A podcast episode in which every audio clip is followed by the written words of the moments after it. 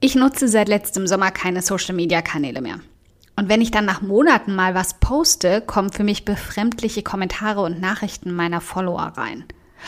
Oh, es ist so schön, wieder von dir zu lesen und gut zu wissen, dass es dir gut geht. Ich habe mir schon Sorgen gemacht. Auch wenn ich mich über die lieben Nachrichten total freue, bin eigentlich eher ich die, die sich seit einigen Monaten Sorgen macht. Welche Nachricht gibt uns die Gesellschaft, wenn davon ausgegangen wird, dass es uns nicht gut geht, wenn wir nicht jeden zweiten Tag ein Selfie posten?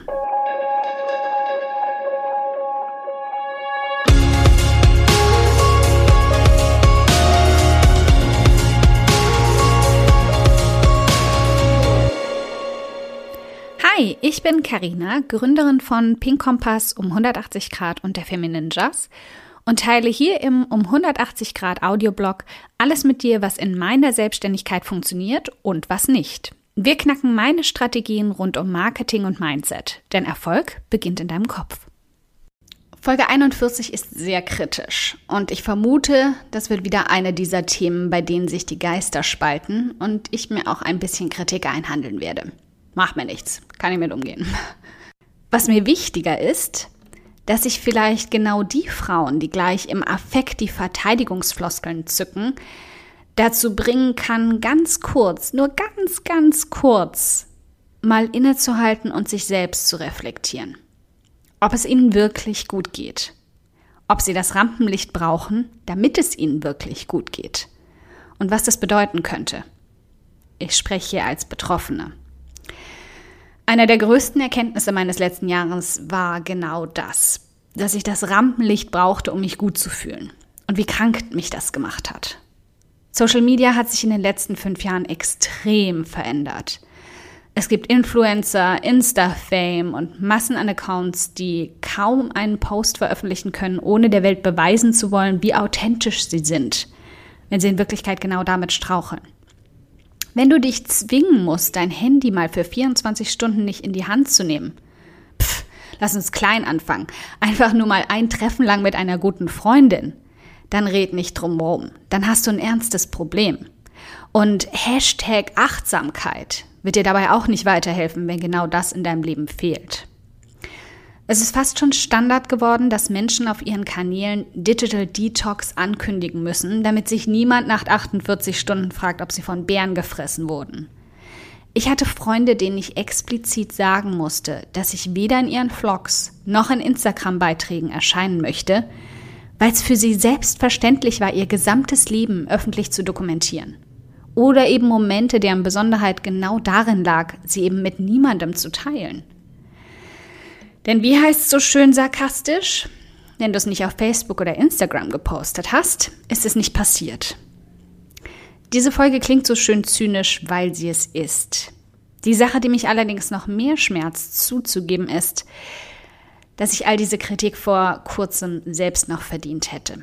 Und ich heute kein besserer Mensch bin, weil ich nicht mehr dazugehöre. Ich habe lediglich gemerkt, wie traurig das ist und wie sehr ich damit selber strauche.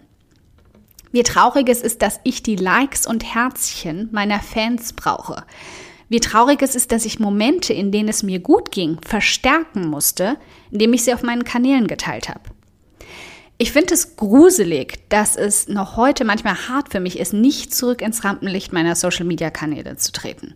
Dass ich mich dabei ertappe, wie ich etwas zur Selbstbestätigung posten will, auch wenn ich das schon vor vielen Monaten aufgegeben habe. Also wie tief diese Sucht nach Bestätigung geht, die wir uns so lange gar nicht selbst eingestehen. Und eigentlich hoffe ich einfach nur, dass du dich ein bisschen wachgerüttelt fühlst, dass ich dich ein bisschen sensibilisieren kann dafür. Ich möchte dich eigentlich gern kurz schütteln und dich fragen, ob du das gar nicht siehst, was das mit dir macht, wie viel du im Leben verpasst, weil du lieber auf dein Handy starrst, als sich mit deiner besten Freundin zu unterhalten oder auf irgendwelche Geräte. Es muss nicht immer das Handy sein, es gibt zu viele davon mittlerweile. Oder weil du lieber im Park auf der Bank sitzt und die Fingerspitzen wund scrollst, während endlich mal die Sonne scheint. Weil du eine Stunde lang am perfekten Selfie schraubst, statt die schönste Natur um dich herum einzusaugen. Glaub mir, ich bin auch deswegen so frustriert mit anderen Menschen, weil ich ganz genauso war. Völlig fokussiert darauf, das beste Bild zu schießen, den richtigen Winkel für Instagram zu erwischen.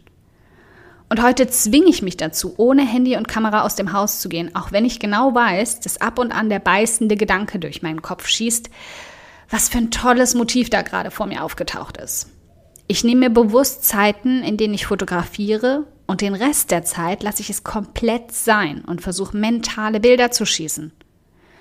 Letzte Woche habe ich zum ersten Mal in meinem Leben festgestellt, dass ich nicht mehr erschrocken zusammenzucke, wenn ich mein Handy nicht dabei habe, weil es fast schon normal für mich ist. Die verwirrten Blicke, wenn ich jemandem sagen muss, dass ich leider weder Facebook Messenger noch WhatsApp auf meinem Handy habe und oftmals nicht mal eine landeseigene SIM-Karte, obwohl ich zwei Monate dort verbringe, amüsieren mich immer noch. Ja, ich überlebe trotzdem ziemlich gut in der Welt. Überraschung.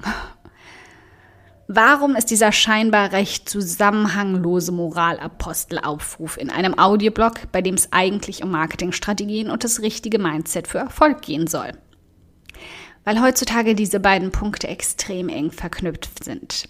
Deine Handy- und Social-Media-Sucht werden durch deine Selbstständigkeit und dein Online-Business geschürt wie Benzin das Feuer. Jeder erzählt dir, du brauchst kräftig Follower, Fans und starke Zahlen auf Social Media. Dir wird empfohlen, ein Influencer zu werden und das für deinen Erfolg zu nutzen. All das stelle ich nicht mal in Frage. Aber halt mal als Tagesaufgabe für heute ganz kurz an und frag dich, ob du es nutzt oder ob du davon benutzt wirst. Ob du es mehr brauchst als dein Business. Und sei da ganz, ganz ehrlich. Das war nämlich für mich der Punkt, an dem ich ausgestiegen bin. Und es war genau der richtige Zeitpunkt dafür. Mal zu lernen, mir selbst Bestätigung zu geben. Momente mit mir selbst zu verbringen, ohne sie virtuell mit jemandem teilen zu müssen und sie wirklich zu schätzen. Nur für mich, ganz allein. Letzten Winter habe ich die Aufgabe geknackt und zwei Wochen Urlaub gemacht, ganz ohne auf Instagram zu posten. Zum ersten Mal seit Jahren. Glaub mir, als ehemalige Hardcore-Reisebloggerin war das die Probe aufs Exempel. Wie sich das anfühlen würde und ob ich es trotzdem genießen könnte. Ist die Frage allein nicht schon traurig genug? Und dieses Jahr gehe ich deshalb noch einen Schritt weiter. Am Sonntag ist mein letzter Arbeitstag für einen kompletten Monat. Ich kann es kaum glauben.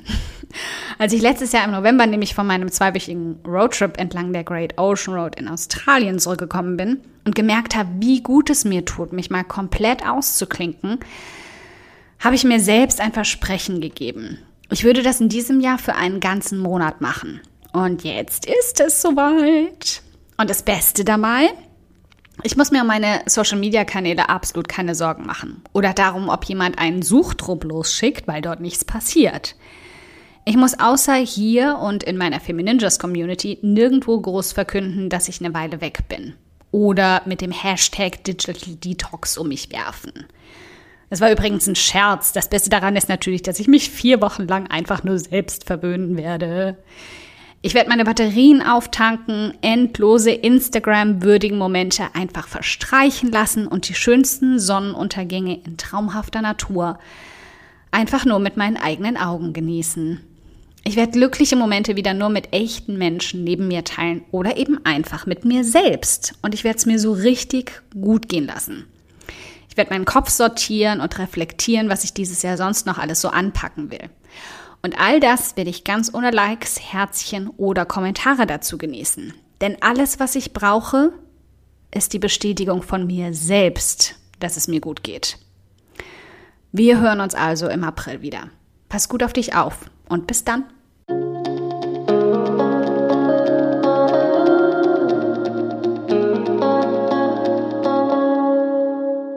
Ein dickes Dankeschön, dass du heute beim um 180 Grad Audioblog dabei warst. Und falls du noch mehr knackiges Marketingwissen oder Mindset- und Motivationskicks brauchst, schau auf podcast.um180grad.de nach weiteren Episoden oder direkt auf www.um180grad.de in über 100 hilfreiche Artikel rein. Wenn du eine Frage hast, die dir auf der Seele brennt und die du gern für eine Podcast-Folge vorschlagen möchtest, dann schick sie mir jederzeit an podcastwunsch.um180grad.de. Ich freue mich schon darauf.